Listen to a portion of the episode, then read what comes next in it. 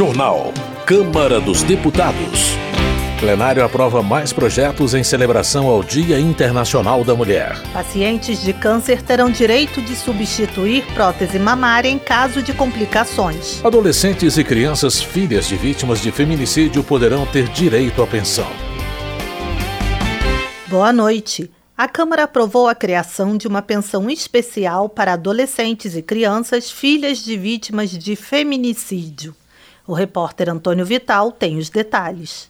Como parte das comemorações pelo Dia Internacional da Mulher, deputados e deputadas aprovaram um projeto que institui uma pensão especial aos filhos, filhas e dependentes menores de 18 anos de mulheres vítimas de feminicídio. A pensão será de um salário mínimo, o equivalente hoje a R$ 1.320 terão direito os filhos biológicos, adotivos e dependentes com renda familiar de menos de um quarto de salário mínimo por pessoa, ou 330 reais. O objetivo da proposta é garantir um apoio financeiro à família de baixa renda que ficará encarregada de cuidar da criança e do adolescente, principalmente nos casos em que a mulher for morta pelo marido. O projeto original, apresentado pela deputada Maria do Rosário, do PT do Rio Grande do Sul, previa que o auxílio fosse mais uma modalidade do BPC, o benefício de prestação continuada.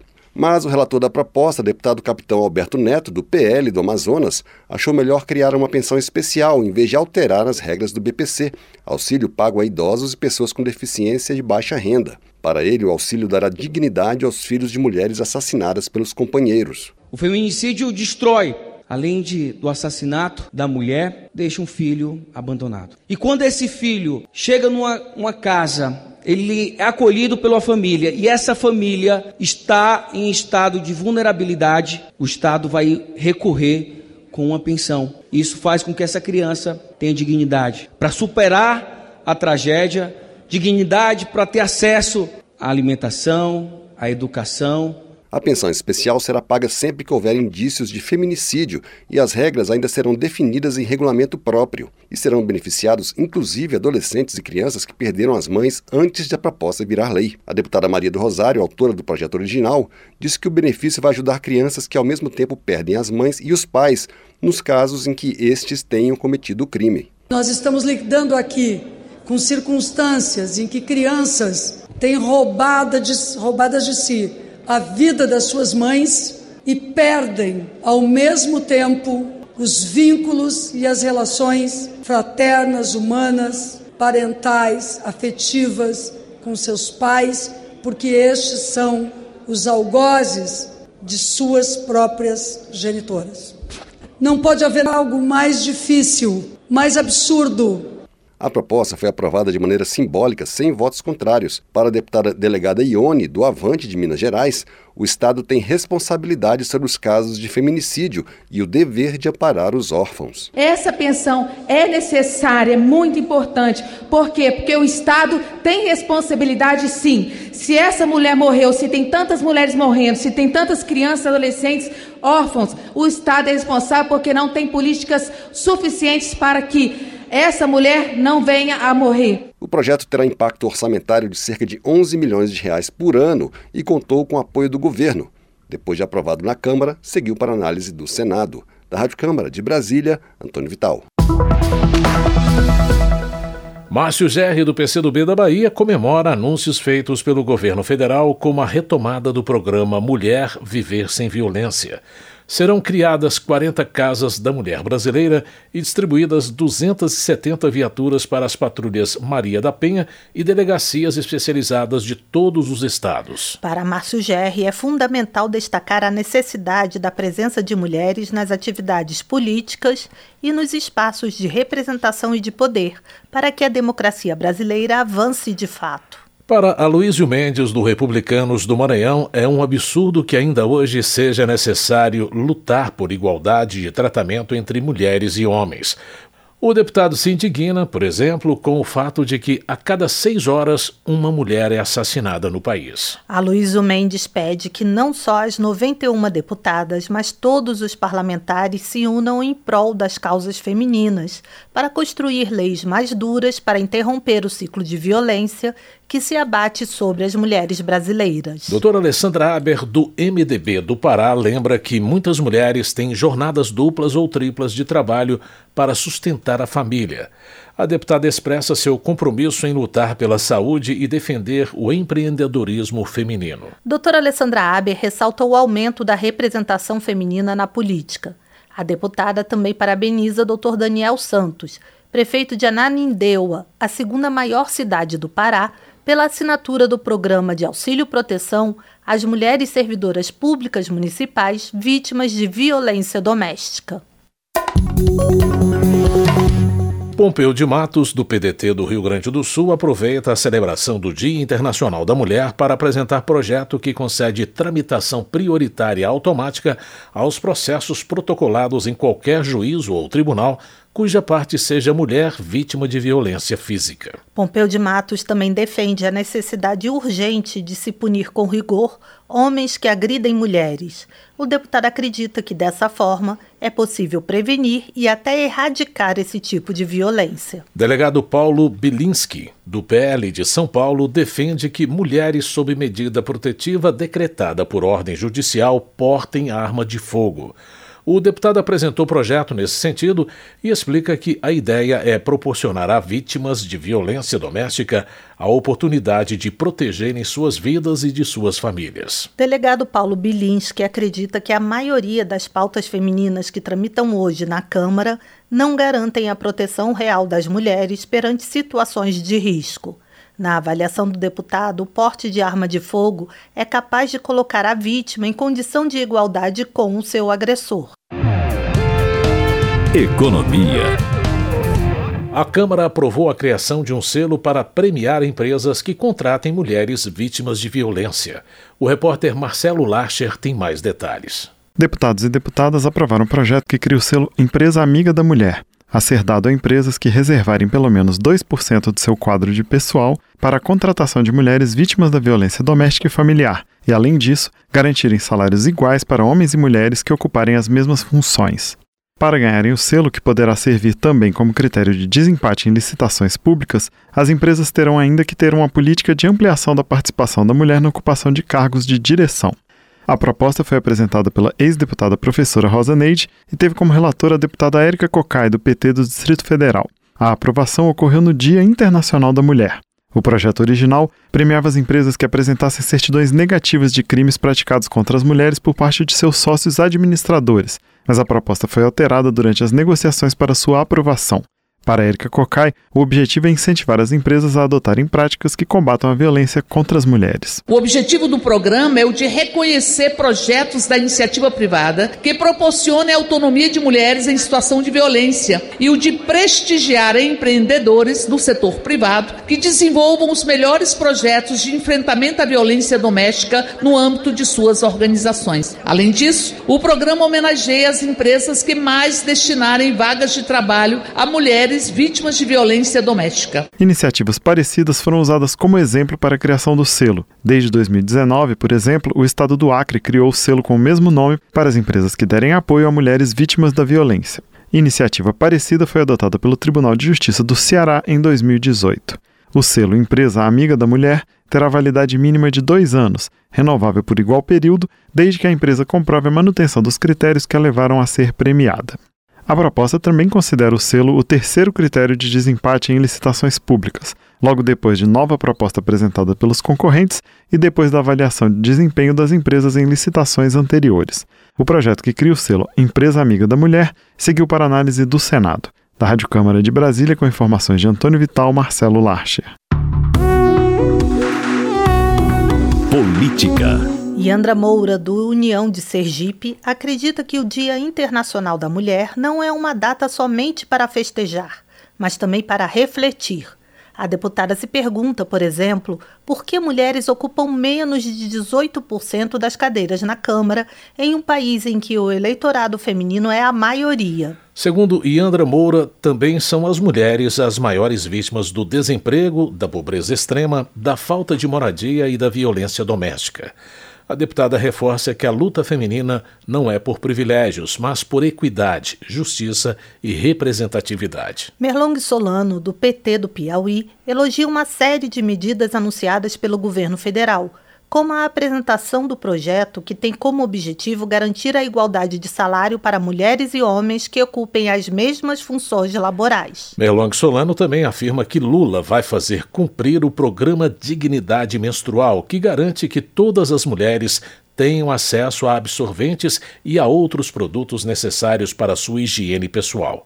A lei foi aprovada no ano passado, mas não chegou a ser implementada pelo governo. Dandara, do PT de Minas Gerais, alega que em dois meses de governo, Lula fez mais pelo país do que Bolsonaro em quatro anos. A deputada cita, por exemplo, o retorno do Bolsa Família de 600 reais e o reajuste das bolsas de estudantes e pesquisadores. Dandara ressalta que Lula já liberou verbas também para que estados e municípios reduzam as filas de cirurgias, exames e consultas no SUS. Padre João, do PT de Minas Gerais, afirma que nos últimos anos, apesar dos muitos retrocessos sociais, houve avanço na consciência política do povo que elegeu mulheres negras, indígenas e trans para o parlamento. Para Padre João, as mulheres sabem a importância de garantir a saúde e a educação públicas e de qualidade e a equidade de gênero.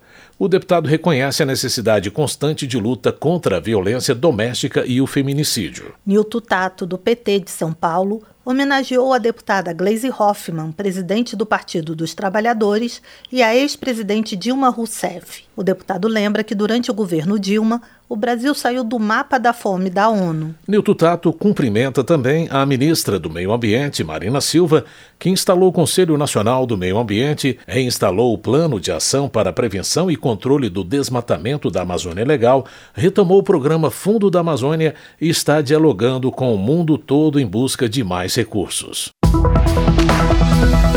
Gustavo Gayer, do PL de Goiás, se pergunta quais são os motivos pelos quais o governo não quer apurar quem são os responsáveis pelos atos do dia 8 de janeiro.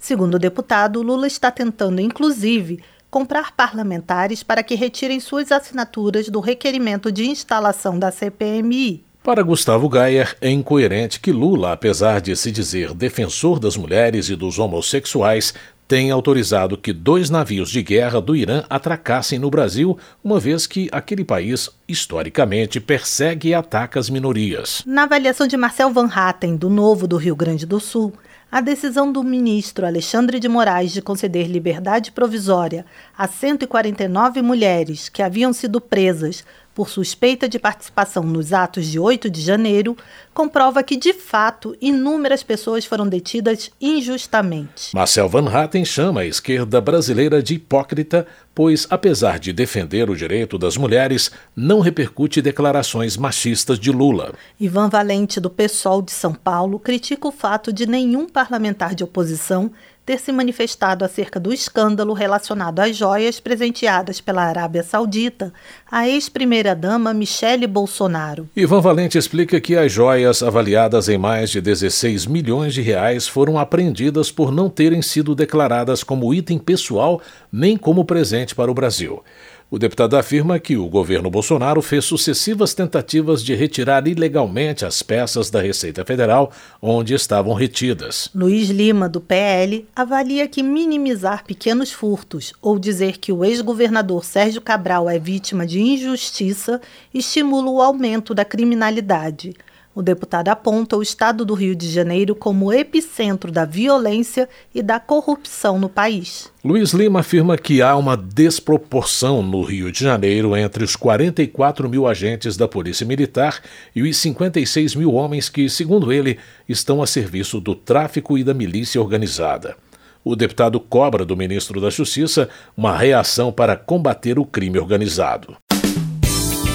Agora a Rádio Câmara Brasília também está na TV aberta digital. No canal de multiprogramação da TV Câmara, você pode sintonizar e ouvir a rádio 24 horas por dia. Acesse o menu principal do controle da sua TV e procure Sintonia Automática de Canais. Não encontrou? Mande um WhatsApp pra gente. 61 99978 9080. Nós ajudamos você. TV Câmara e Rádio Câmara Brasília. Juntas, nós somos a sua sintonia. Saúde. O plenário da Câmara aprovou o projeto que garante a troca do implante mamário sempre que houver complicações ou efeitos adversos para a paciente. nos casos em que a cirurgia tiver sido resultado de tratamento de câncer. O repórter Antônio Vital acompanhou a votação. A proposta também prevê acompanhamento psicológico e multidisciplinar para a mulher que estiver nessa situação, e a regra vale para as redes pública e particular. Deputados e deputadas aprovaram o texto do Senado para o projeto que já tinha sido analisado pela Câmara.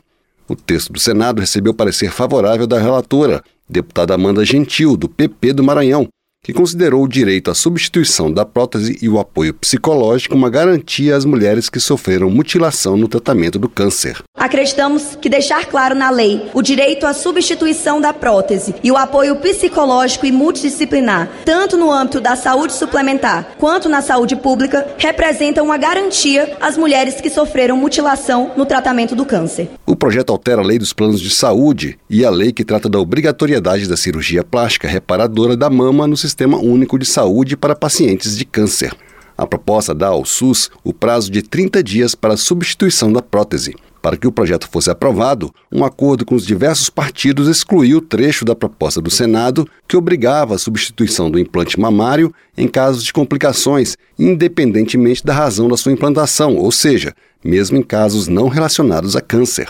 A deputada Laura Carneiro, do PSD do Rio de Janeiro, autora do projeto original, comemorou a aprovação da proposta. Nós, mulheres, sabemos a importância que é para uma mulher não só a cirurgia reparadora de mama, mas eventualmente a cirurgia da assimetria dessa mama. Uma das importâncias do projeto tem o prazo que é dado ao Sistema Único de Saúde de 30 dias para que essa reparação, para que essa assimetria seja feita na mama da mulher que sofreu eventualmente de um câncer projeto que garante a troca do implante mamário em pacientes de câncer sempre que houver complicações, seja na rede pública ou privada, seguiu para a sanção presidencial. Da Rádio Câmara de Brasília, Antônio Vital. Votação. O plenário da Câmara aprovou o projeto que cria o chamado crime de extorsão sexual com pena de até 10 anos de prisão.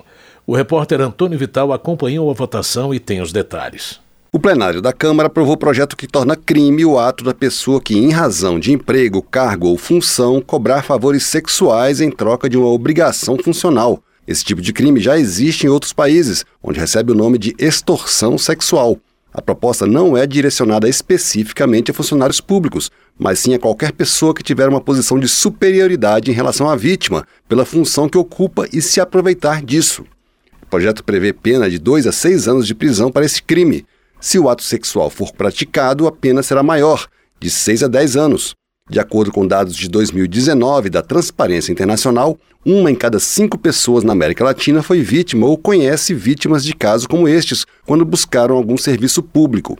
A deputada Tabata Amaral, do PSB de São Paulo, autora do projeto original, justificou a necessidade de criação desse crime no Código Penal como maneira de punir quem cometer esse tipo de abuso. Imagino que todos já tenham se deparado com denúncias de mulheres em situação de extrema vulnerabilidade que, ao entrar num presídio para visitar um filho, visitar um parente, são submetidas a situações como essa, em que o guarda diz que ela não vai entrar se ela não prestar um serviço sexual. É muito importante que esse crime seja tipificado, como já acontece em outros países, e que as pessoas pessoas que condicionem a prestação de um serviço público a tamanha atrocidade sejam punidas. O projeto estabelece que, caso o crime seja cometido por funcionário público, a pena prevista será aplicada independentemente da punição prevista para crimes contra a administração pública. O projeto foi aprovado de maneira simbólica, por acordo, como parte das iniciativas da Câmara em comemoração ao Dia Internacional da Mulher. A proposta foi selecionada pela bancada feminina da Câmara, como disse a deputada Soraya Santos, do PL do Rio de Janeiro. Esse projeto podia ganhar até o apelido de corrupção sexual, porque se um guarda de trânsito exigir relação sexual de uma pessoa para não multar, ele está cometendo esse crime. Então é muito importante esse registro para que fique claro: esse projeto não é só de uma dignidade, é de uma corrupção sexual no exercício da sua função. O projeto que torna crime cobrar favores sexuais em troca de algum dever funcional seguiu para análise do Senado. Senado. Da Rádio Câmara de Brasília, Antônio Vital. Termina aqui o Jornal Câmara dos Deputados, com trabalhos técnicos de Everson Urani e apresentação de José Carlos Andrade e Mônica Tati. Uma boa noite para você. Uma ótima noite. A Voz do Brasil retorna amanhã. Você ouviu A Voz do Brasil. Boa noite.